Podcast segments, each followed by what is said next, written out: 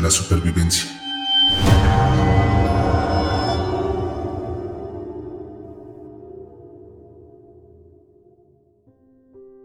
En Berlín, tras el final de la Segunda Guerra Mundial, el dinero escaseaba, los suministros se agotaban y parecía que todo el mundo moriría de hambre.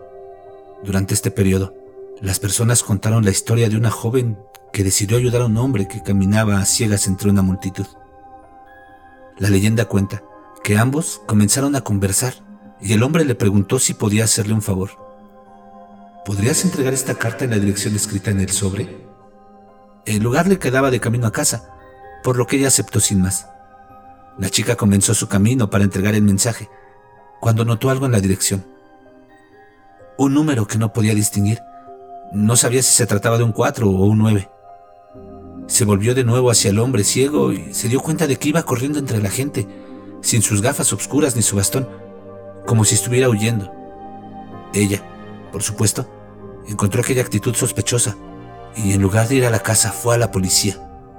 La policía, que tenía sospechas de que algo estaba pasando en la región por algunos incidentes registrados, visitó la dirección para comprobar si existía alguna conexión con sus sospechas.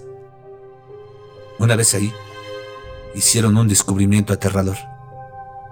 Tres carniceros cortaban carne humana y la vendían a la gente hambrienta por un precio amigable. ¿Sabes lo que había en la carta que el hombre le dio a la joven?